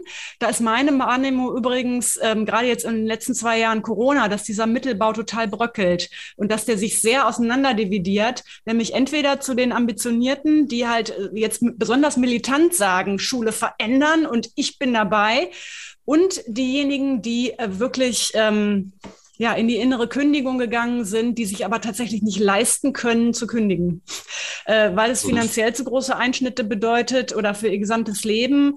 Ähm, teilweise dann ähm, hat das mit Krankheit zu tun und ich habe das Gefühl, dieser Mittelbau, auf den man ja auch setzen müsste, also meiner Wahrnehmung nach, wär, wären das genau die Leute, die Bock haben auf Fortbildung, wenn man die irgendwie äh, äh gut dafür gewinnen kann. Ich habe das Gefühl, dass dieser Mittelbau sich jetzt eben auch entzweit, wie so eine Schere. Ne? Und äh, leider jetzt ein ganz, ganz großer Teil super frustriert ist ähm, und auch sehr pessimistisch, dass es überhaupt eine Besserung geben kann. Ähm, jetzt so nach, also die, die Corona-Krise ist ja offiziell jetzt abgeblasen. Tatsächlich mhm. findet sie noch statt. Ähm, wie könnte man jetzt diesen Shift hinkriegen? Du hast schon gesagt, äh, massiv Gelder müssen da rein und eben Fortbildungen, weil ich sehe eben, dass die Lehrerlandschaft jetzt auch gerade besonders äh, schwer wieder zu vereinen ist für so eine gemeinsame Vision. Ja, also es ist echt keine gute, äh, keine gute Zeit für Visionen. Im Übrigen auch, weil mir fällt das jetzt schwer, auf deine Frage zu antworten, mhm. weil, ähm, weil tragischerweise ist es nun mal so, dass äh, Corona ja auch deshalb so verschwunden ist. Ist ja nicht verschwunden, aber im Bewusstsein verschwunden, weil, was, weil eine andere Krise jetzt da ist. Und diese andere Krise wird auch eine Schulkrise werden. Hm. Es, sind, äh, es sind jetzt gerade mehr Kinder eingeschult in den zwei Monaten Ukraine-Krieg als 2015 pro Monat, also pro zwei Monate. Hm. Hm. wenn das jetzt so weitergeht, äh, dann werden und, und es wird so weitergehen, wenn der Krieg eskaliert. Also wenn der Krieg jetzt in zwei Wochen vorbei ist, dann werden wir, werden wir, äh, wird das Schulsystem noch äh, einigermaßen das hinbekommen können. Aber ähm, stell dir vor, der Krieg eskaliert, richtig schlimm. Und ähm, es fliehen jetzt so richtig Leute und äh, es wird klar, dass die länger bleiben und die Männer kommen dann auch und so weiter. Dann rechnet äh, das Bundesinnenministerium in, dem, in diesem Szenario, äh, und es ist gar nicht das allerschlimmste Szenario, mit zwei Millionen. Das heißt, es sind doppelt so viele äh, wie 2015. Und von den zwei Millionen sind dann ungefähr die Hälfte, etwas weniger als die Hälfte minderjährig. Das mhm. heißt, nur Minderjährige wären es mehr als 2015 insgesamt gekommen sind. Und äh, das ist echt, das ist echt gar nicht darstellbar, wie man das hinbekommen soll in, in unserem überlasteten Kitasystem. Von den Immobilien bis zu den Fachkräften und dem Fachkräftemangel bis zu den Grundschulen und die weiterführenden Schulen also alles, äh, alle haben, alle, alle gehen am Zahnfleisch und das kommt und, und, und alle gehen sowieso am Zahnfleisch, dann kommt Corona, man ist so richtig äh, abgerockt danach und eigentlich braucht man jetzt eine Zeit der Konsolidierung Erholung und jetzt, jetzt, äh, jetzt das. Und das, das, was ich jetzt als das bezeichne, ist auch nicht irgendwie, ach, die Nerven nur oder so, sondern äh, man kann durchaus von denen auch was lernen. Ähm, mhm. Also die äh, ukrainische, das ukrainische Bildungsministerium hat ein paar Tage nach Kriegsbeginn mhm. Eine Offensive gestartet. Alle Kinder haben so eine ID ja. bekommen. Die Schulklassen sind bis heute beisammen, obwohl sie die Kids und die Lehrkraft in fünf verschiedenen Ländern sind, mhm. machen noch Unterricht. Ich, hab, ich durfte selber zuschauen bei dem Unterricht und war total baff. Die, die treffen sich und aber alle weinen, weil drei oder fünf äh, äh, Kinder nicht mehr da sind und keiner weiß, wo die sind und die überlegen, sind die gestorben, das kann doch nicht wahr sein und so weiter und alle weinen mhm. und so mhm. weiter. Äh, aber die, die Lehrkraft äh, und die Kinder waren alle noch vor zwei Monaten in einer Schulklasse ja. in der Ukraine und machen das jetzt so. Also da, das ist auch ziemlich, da sind auch ziemlich gute Sachen bei, die wir jetzt äh, am besten da, sollten. Darf ich dir gerade einmal ins Wort fallen? Wir haben tatsächlich eine ukrainische Familie aufgenommen, drei Personen, Mutter, äh, erwachsene Tochter und Großmutter und die Mutter ist Lehrerin. Darum erlebe ich das gerade live. Also die Sportlehrerin in Kiew und die gibt seit drei oder vier Wochen, ich weiß gar nicht wie lange, beinhart Distanzunterricht. Wir haben unser Tablet ausgeliehen und die hat ihr Smartphone und die macht Sportunterricht. Und dann zeigt sie mir, was mhm. ihre Schüler ihr einreichen. Die machen jetzt gerade Basketball, Wurf, Dunking-Technik, was weiß ich, mit allen möglichen Gegenständen, die greifbar sind, weil wir hatten jetzt einen Ball in der Zust äh, ne, äh, als Geflüchteter. Und die versuchen da tatsächlich äh, irgendwie Normalität äh, herzustellen oder dieses Gefühl erfahrbar zu machen. Hier gibt's noch einen Verband und wir haben noch äh, was, was wir gemeinsam äh, ins Auge fassen. Wir haben ein gemeinsames Ziel abseitig dieses Krieges. Ne? Mhm. Mhm. Also es ist äh, total, total beeindruckend. Gut. Ja, total gut. Und, ähm, und äh, das darauf könnte man, also das kann man irgendwie versuchen zu nutzen, ne, dass die, dass die Kids ähm, auch noch von ihrer ursprünglichen Schule beschult werden. Und gleichzeitig muss man natürlich die Schulpflicht in Deutschland irgendwie organisieren. Das, also da, da muss man, ähm, da muss man müsste man jetzt flexibel und, äh, und so weiter sein. Und jetzt kommen wir zu dem anderen Problem. Ähm, deswegen sage ich, sag ich auch immer so deutlich, dass man nicht einfach so eine Geldspritze ähm, äh, braucht. Also ich bin auch zum Beispiel, ähm, das ist ein grundsätzliches Ding, nicht nur auf Schulsystem, wenn ein System, ähm, ein System völlig, äh, äh, völlig äh, unterfinanziert und also unterversorgt ist, dann und, und zwar richtig stark, ne, dann kann es nicht einmal Geld ausgeben. Das heißt, du, du gibst Geld ins System und es wird nicht abgerufen. Die ganze Digitalisierungspakt ist nicht abgerufen worden. Das Geld mhm. ist da, es wird nicht abgerufen. Es gibt so viel Geld für Qualifizierung, es wird nicht abgerufen. Die Länder könnten viel mehr Geld für Lehrerausbildung ausgeben, es wird nicht abgerufen. Das System schafft es nicht einmal, das Geld auszugeben. Und das Gleiche sehen wir ähm, in ganz vielen anderen Bereichen. Also und ich, ich prophezeie, die Bundeswehr wird es auch nicht schaffen. Die Bundeswehr ist auch ein, nicht so sehr wie die Schulen übrigens, aber auch ein ziemlich abgerocktes System äh, mittlerweile. Und wenn man jetzt sagt, hier habt ihr 100 Milliarden, das wird nicht so klappen, weil man muss ein gutes System schon haben, damit man viel Geld, also Gelderhöhung, äh, vernünftig und nachhaltig ausgeben kann. Und äh, das ist nicht der Fall. Deswegen habe ich immer gesagt, man muss sagen, ab jetzt investieren wir mehr und es so sukzessive ansteigen lassen über zehn Jahre. Das ist möglich. Das ist sehr realistisch. Das muss, heißt aber über zehn Jahre, das sind zwei Landeslegislaturperioden, eher mehr. Mhm. Äh, und dazwischen sind dann noch mehrere Bundestagswahlkämpfe und so. Das ist echt kompliziert. Äh, und das, was jetzt zum Beispiel ähm, gemacht wird, ist die Realität. Und es geht nicht anders. Man sagt einfach, wir brauchen Ganztagsschulen in der Grundschule. Die Pflicht ist ab 2026. alle würden jetzt sagen, und jetzt wechsle ich gerade äh, meine Perspektive. Ne? Normal würdest du sagen, niemals können wir jetzt einfach in drei Jahren äh, alle Schulen zu Ganztagsschulen machen, in vier Jahren. Hm. Es geht einfach nicht. Wir haben die Immobilien dafür nicht, also die ganzen Grundstücke nicht, die, Fachkräfte nicht, die Organisationsstruktur nichts, nichts dergleichen. Ne? Und ähm, gleichzeitig geht es nur so. In Deutschland Status quo bewegt sich nicht, wenn nicht eine rechtliche Pflicht durch ein Bundesgesetz, dem nicht mehr widersprochen werden kann, umgesetzt wird. Das war bei der Kita, beim Anspruch auf den Kita-Platz auch schon so. Du machst eine Pflicht und es sieht aus, als wäre es unmöglich, die Pflicht einzuhalten. Und dann wird es möglich. Warum? Äh, äh, in den Verwaltungsstrukturen sind an jeder wichtigen Entscheidung an 20 Stellen Leute, die sagen können, nein. Und wenn du aber ein mhm. Bundesgesetz als Pflicht hast, mit einem Zeithorizont, das muss in vier Jahren stehen oder in fünf Jahren, dann können diese Leute nicht mehr Nein sagen. Das heißt, die dehnen ihren, ihren, ihren Spielraum. Sie sind also nicht mehr in der Lage, einfach nur sicherheitsorientiert Nein sagen zu können, was Beamte von, mhm. von sich aus tun. Ich spreche echt aus Erfahrung, sondern äh, entweder du nimmst ihnen die Verantwortung ab als Chef, also tatsächlich kann man so einen Tanker bewegen, wenn du als Chef die Verantwortung übernimmst und dann sagst, wir machen es jetzt so und wenn es schief geht, äh, äh, bin ich der einzige Verantwortliche. Dann bewegt sich der Laden. Aber wenn das die Chefs nicht machen, und das sind ja oft die, diejenigen, die die meisten Sorgen haben, äh, äh, dann, dann ist es so, dass du ein Gesetz brauchst, was ganz klar ist, also auch nicht mehr interpretierbar ist. Da steht, und übrigens so ist das äh, im Ganztagsschulgesetz jetzt, äh, selbst in den Sommerferien muss es Ganztag mhm. geben. Und mhm. zwar jeden, äh, jede Woche der Sommerferien. Das heißt, es ist einfach ganz klar. Das Einzige, was nicht klar ist, sehr spannend, wer bezahlt es jetzt genau? und, und besonders, und wir, äh, also das Geld ist da, nur ähm, die Frage ist, wer bezahlt es, wenn wir es nicht schaffen? Also mhm. wenn du es nicht schaffst, dass diese Schule eine Ganztagsschule ist, eine Mutter oder ein Vater aber sein Kind oder ihr Kind dahin schicken will, es ist kein Ganztag da, äh, man muss jetzt entschädigt werden, weil es ja ein Anspruch. Wer bezahlt diese Entschädigung? Das, das weiß man nicht. Und das führt zu noch mehr Geschwindigkeit, weil alle Schiss haben, sie könnten auch noch diejenigen sein, die das zahlen müssen. Also Mhm. Eigentlich, wenn man pädagogisch konzeptionell arbeiten will, muss man es planvoll machen. Auch die Finanzen müssten sukzessive sein.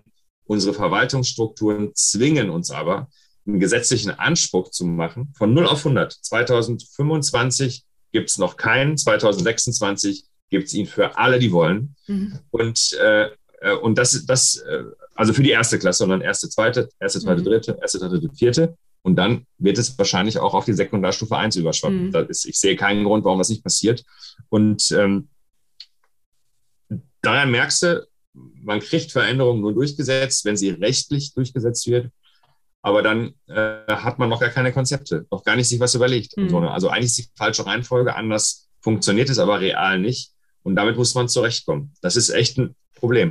Und das ist genauso mit den Finanzen, die passt, könnte man jetzt genauso rein, äh, rein fiskalisch äh, ähm, zeigen.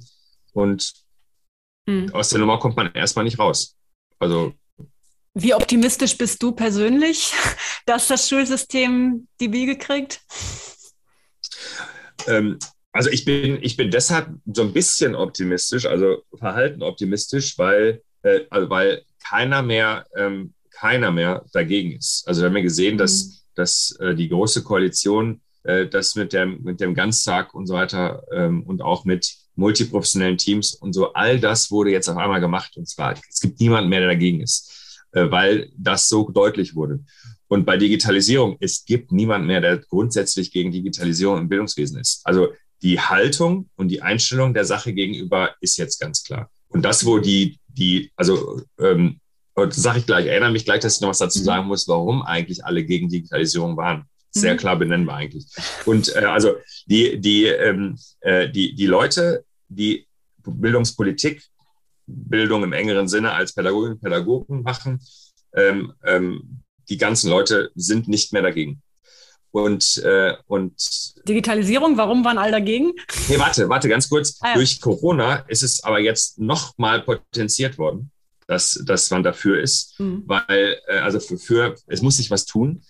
Äh, ich kann dir sagen, vor Corona haben mir die in, in, äh, ähm, in allen Bundesländern, ich treffe so die wichtigsten Bildungspolitiker ähm, ähm, alle paar Jahre und da haben die meisten immer gesagt vor Corona, ja, mag ja sein und so, aber es ist einfach zu riskant, damit Wahlkampf zu machen, äh, zu riskant, politisch. Mhm. Und jetzt, seitdem Corona ist, äh, sagen alle Bildungspolitiker, es ist riskant. Jetzt nicht damit nicht Wahlkampf. Bildung. Ja, genau. Ja. Äh, und es ist riskant, mhm. keine große Bildungsreform zu wollen.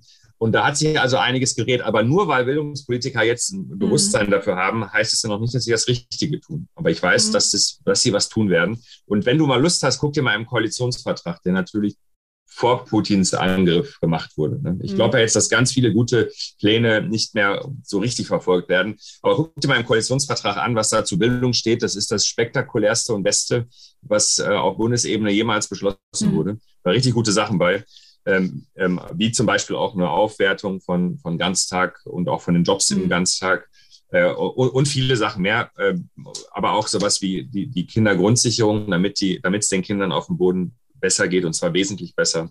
Und, und vieles mehr, das äh, äh, erschweift jetzt, du kannst ja mal reinschauen. Und die Frage ist halt, ob es jetzt noch kommt. Ähm, und, und zu dem anderen Punkt, also ich bin semi, semi optimistisch. Ich sehe auf jeden Fall mhm. keinen Grund, pessimistischer zu sein, wie, wie, wie man, wie ich fünf, vor fünf Jahren war. Da war ich pessimistischer.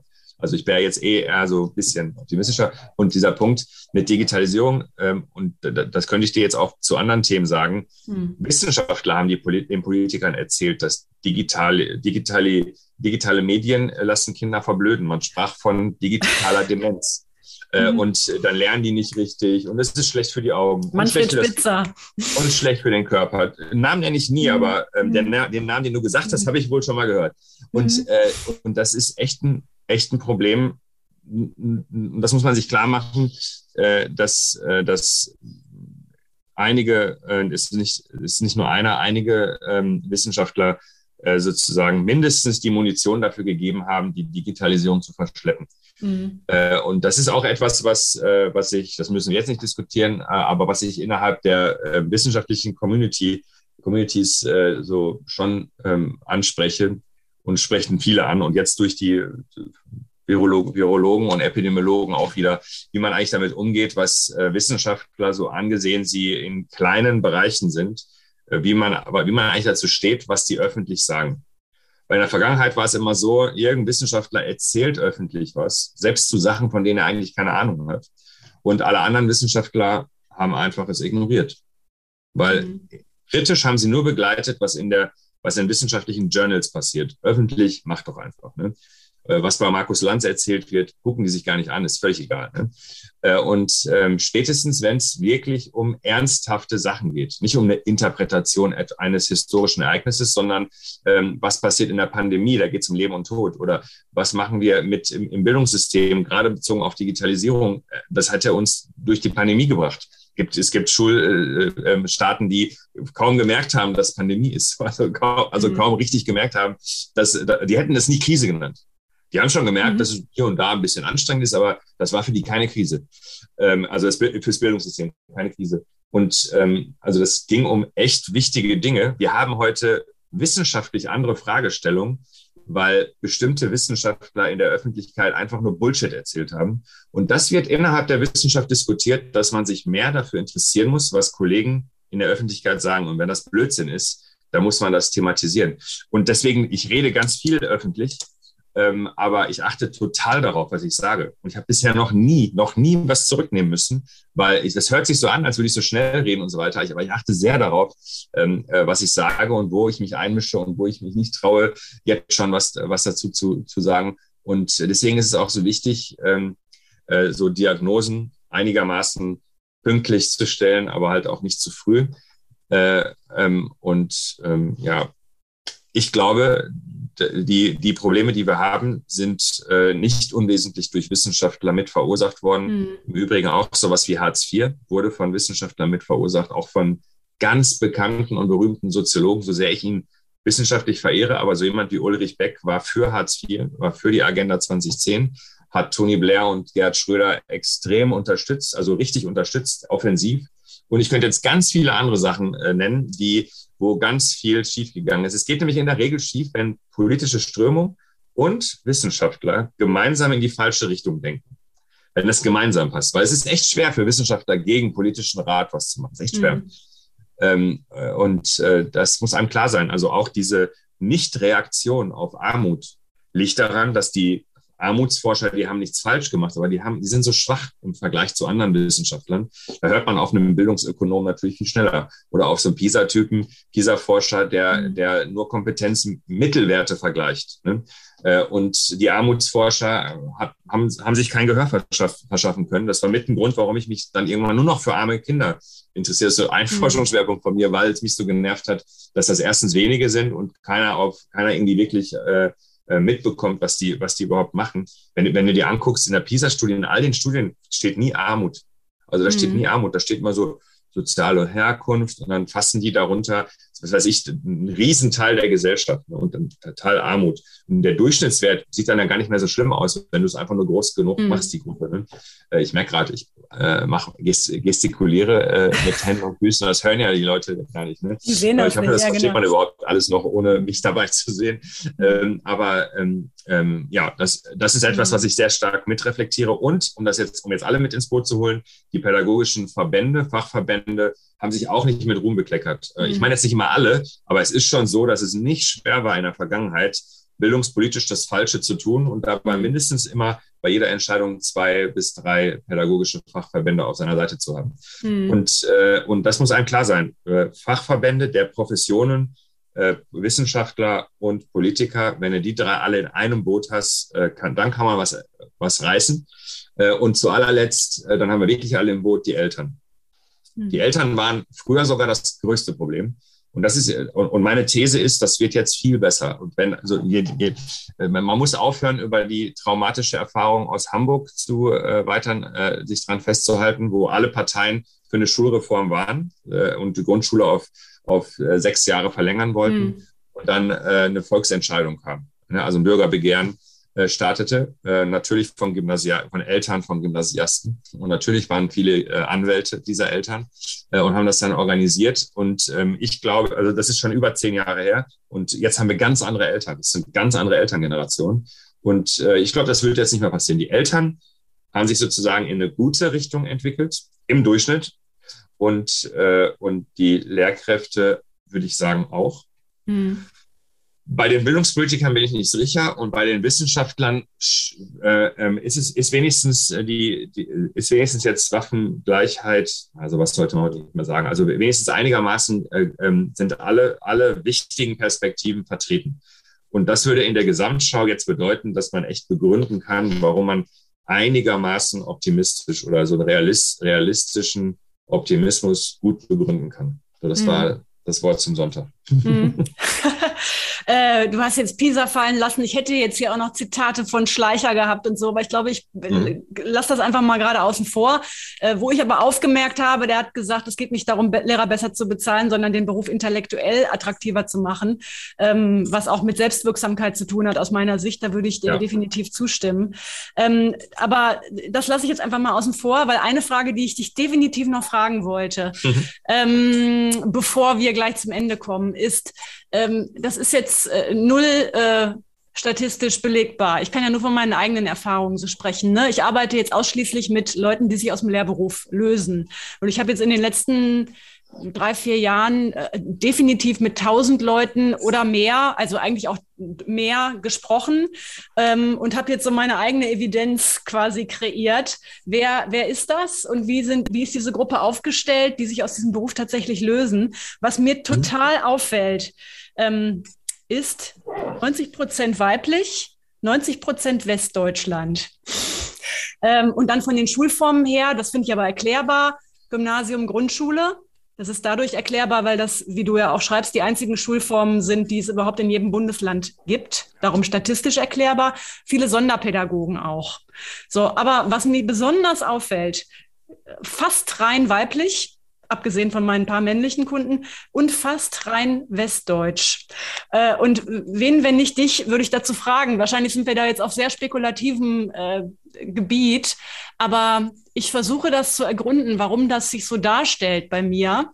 Äh, hast du da einen Interpretationsansatz?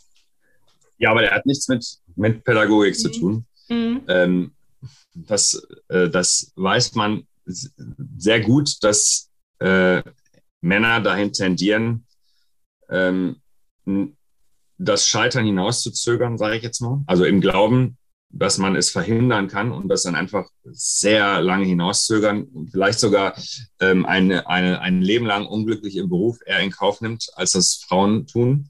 Das ist, äh, das ist begründbar mit so einer Art Statusdenken. Ich kann nicht jetzt sagen, dass ich in eine falsche Richtung bin. Selbst du hast ja gerade erzählt, dass du gedacht hast, wie, wie, wie kann ich denn so mich verheddert haben und mhm. so das nicht gesehen haben und so weiter.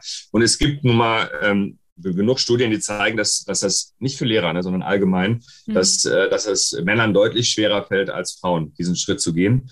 Und äh, der andere Grund kann aber auch sein, dass Männer, die das machen, das nicht begleitet machen.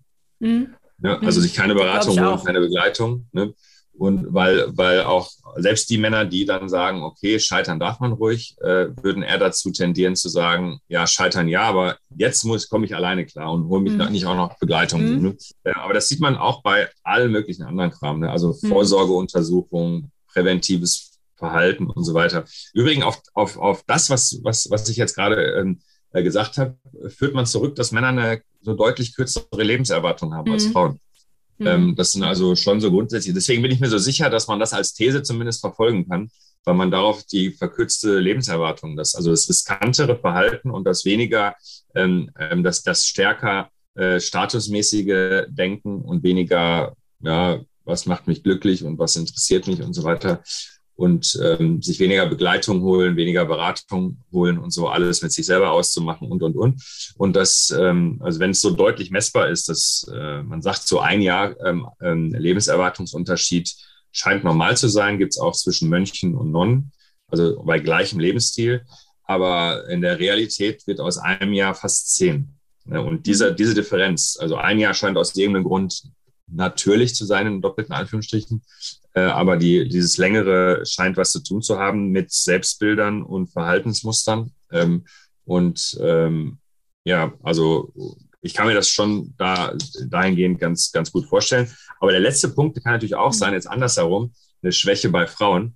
Äh, was heißt Schwäche, aber eine, spezif eine spezifische Sache bei Frauen, dass sie dass sie zu perfektionistisch oder häufig sehr perfektionistisch sind, sehr selbstkritisch. Mhm. Ja, also man will es perfekt machen und wenn es nicht klappt, bin ich schuld und, äh, und dadurch sich stärker unter Druck setzen. Und, und das ist etwas, das gibt es auch bei Männern. Ich mache jetzt hier nicht, das ist weiblich, das ist männlich, mhm. aber tendenziell sieht man schon Unterschiede.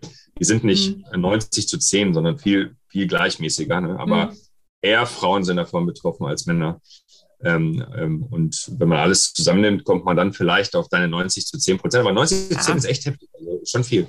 Ja, also ähm, Tendenz steigend jetzt gerade von männlicher Seite, aber es ist auf jeden Fall eklatant, äh, mhm. eklatant mhm. sichtbar, dass Frauen überwiegen. Liebe Männer, lasst euch davon nicht abschrecken.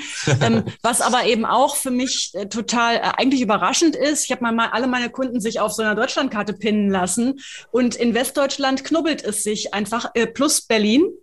Mhm. Und in Ostdeutschland äh, gibt es ganz wenige, ähm, jetzt unter meinen Kunden, was natürlich auch wieder nicht repräsentativ ist. Aber ähm, ich führe das natürlich auch auf Beamtentum zurück. In den neuen Bundesländern wird erst seit ein paar Jahren wieder verbeamtet. Ähm, aber ich vermute, dass da eben auch tiefer liegende gesellschaftliche Prägungen mit zu tun haben. Äh, bin ich natürlich super spekulativ unterwegs und darum wollte ich dich mal dazu befragen ob es da irgendeinen Erklärungsansatz geben könnte. Also ich, äh, das ist echt so ein Ding, wenn du, wenn dich sowas interessiert, ne, zu Ostdeutschland. Es mhm. gibt einen Kollegen von mir, der ist ähm, Prof, ich glaube, am BZB Berlin. Und er, das Spannende an ihm ist, dass er Ossi ist, ne, Marcel Hellwig. Mhm. Und deswegen, der ist sehr spezialisiert auf Ostdeutschland, äh, nicht nur, aber auch. Ne? Ähm, und von dem weiß ich das, aber weil ich auch sehr oft in Ostdeutschland bin, spätestens seit der Bundeswehrzeit bin ich da mhm. andauernd ne? und jetzt auch sehr, sehr viel beruflich, äh, weiß ich, dass die Rahmenbedingungen dort nicht vergleichbar sind wie in westdeutschen Großstädten. Mhm. Also äh, dort, äh, in, in, Ostdeutschland ist es nicht ein allgemeines Phänomen, dass Fenster nicht aufgehen oder so. Das war ein westdeutscher Diskurs. Da, da, da haben auch die Ostdeutschen wie, wie im Kinofilm gesessen und sich gedacht, wie bei denen gehen die Fenster nicht auf.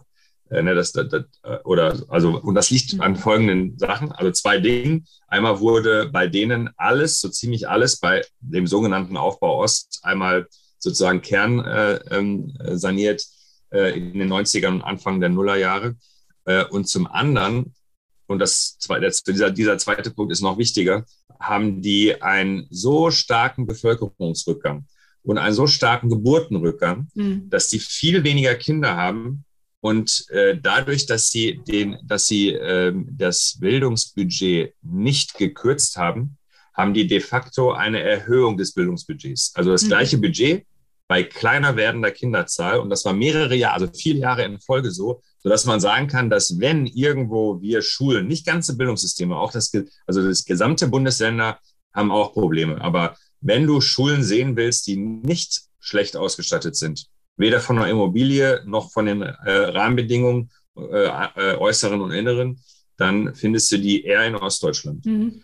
Okay. Ähm, und, und das liegt aber aus von einem Zufall, ne? weil Bildungspolitiker nicht gekürzt haben und die Kinder und auch die Schulanzahl gesunken ist bei gleichbleibendem Budget. Und das ist, wirkt sich aus wie eine de facto Erhöhung des Bildungsbudgets. Mhm. Das nennt, dafür gibt es auch einen Fachbegriff, der mir gerade nicht einfällt. Mhm. Okay.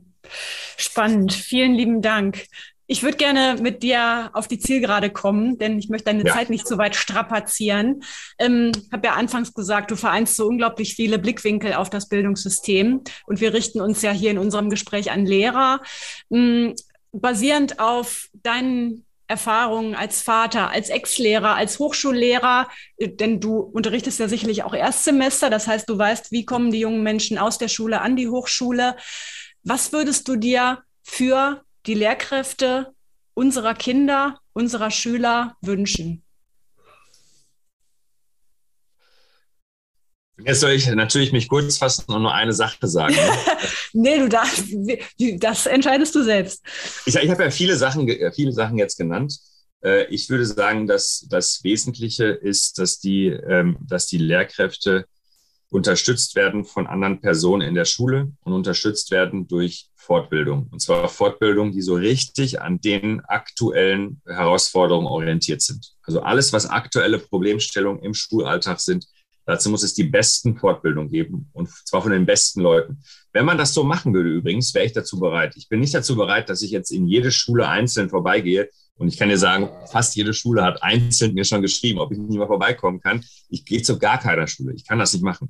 Aber würde man eine richtige Überlegung, eine strategische Überlegung machen, wie man Fortbildung so richtig genial konzipiert und da, und da, und da wirklich mit einem Plan. Nicht jeder sucht sich seine Fortbildung aus und auf Zuruf wird dies und es ist echt Amateur, wie es läuft.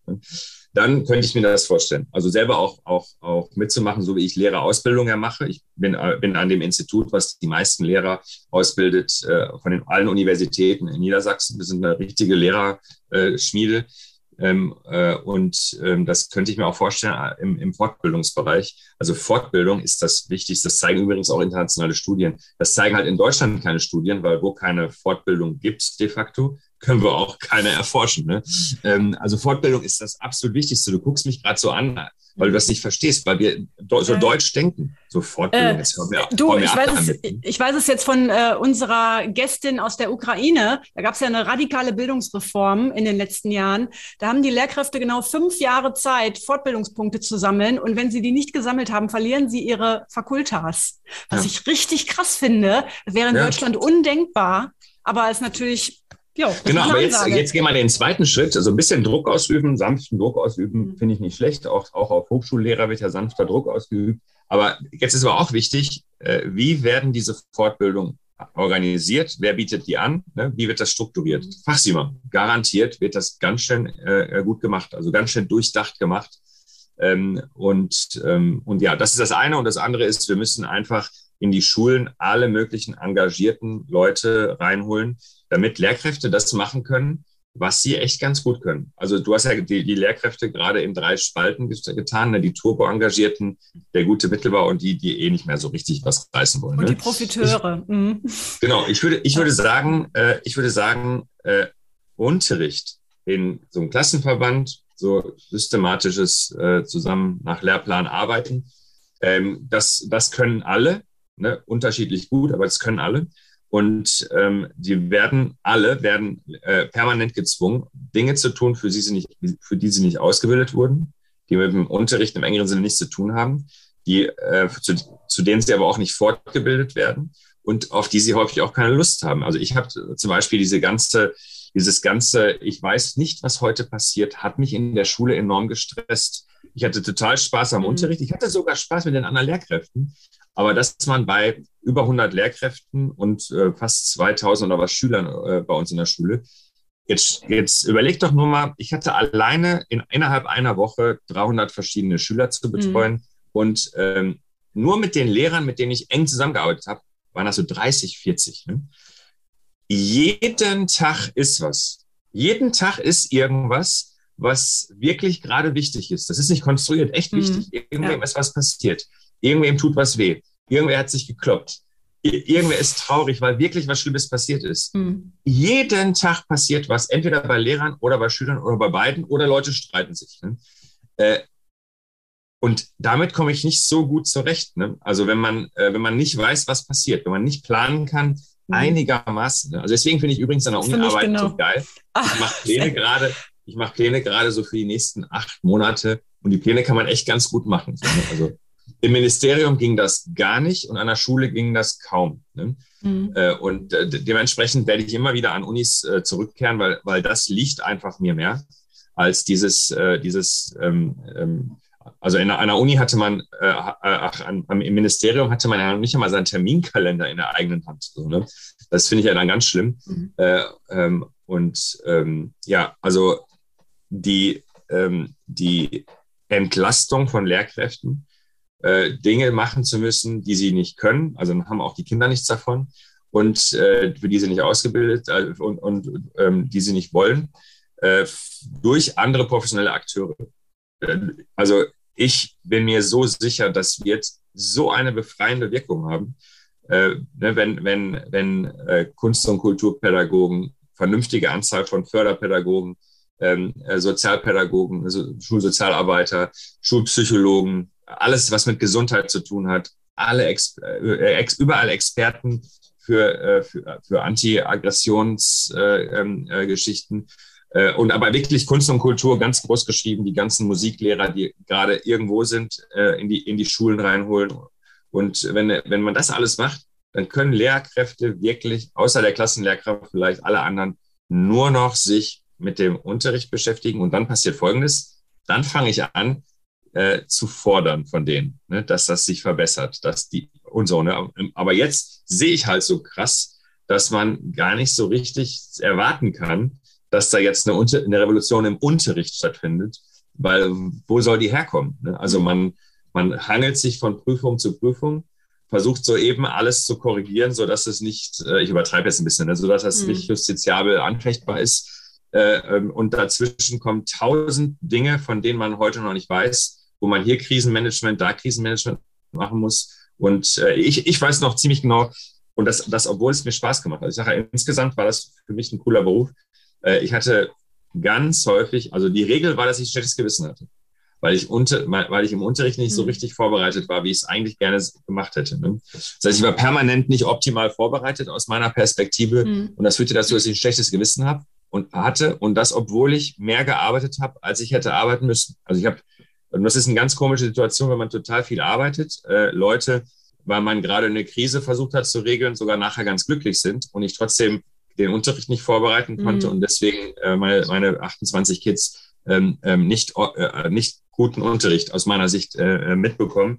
Dann hast du ein schlechtes Gewissen, hast trotzdem da was gemacht die ganze Zeit. Ne? Du hast die ganze Zeit zu tun gehabt und hast ein schlechtes Gewissen ja. und das schlechte, schlechte Gewissen hast du zu Recht. Also das ist, kannst du ja nicht schön reden. Mhm. Und äh, das ist eine Situation, die äh, hätte ich ganz sicher nicht, das, die hätte ich auflösen müssen. So kannst du sechs Jahre das machen, klar.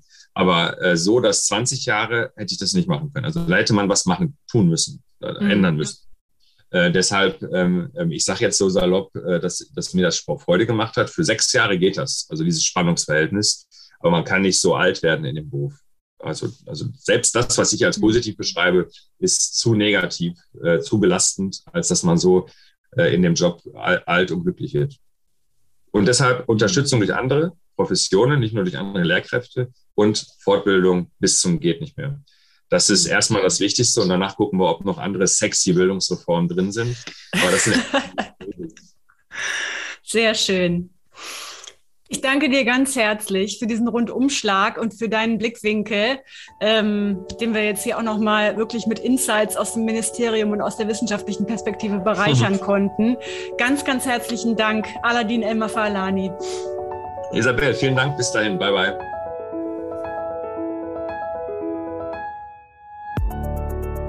Du willst alle meine Tipps zur beruflichen Neuorientierung als Lehrer schwarz auf weiß? Dann schau mal in mein Buch Ausgelehrt. Ab morgen läuft die Schule ohne mich. Wenn du meine Unterstützung auf deinem Weg aus der Schule oder in dein selbstständiges Business möchtest, schreib mich einfach an. Entweder über meine Seite isabelprobst.de, über Facebook, Insta, LinkedIn oder per Mail an kontakt.isabelprobst.de. Bis ganz bald, deine Isabel.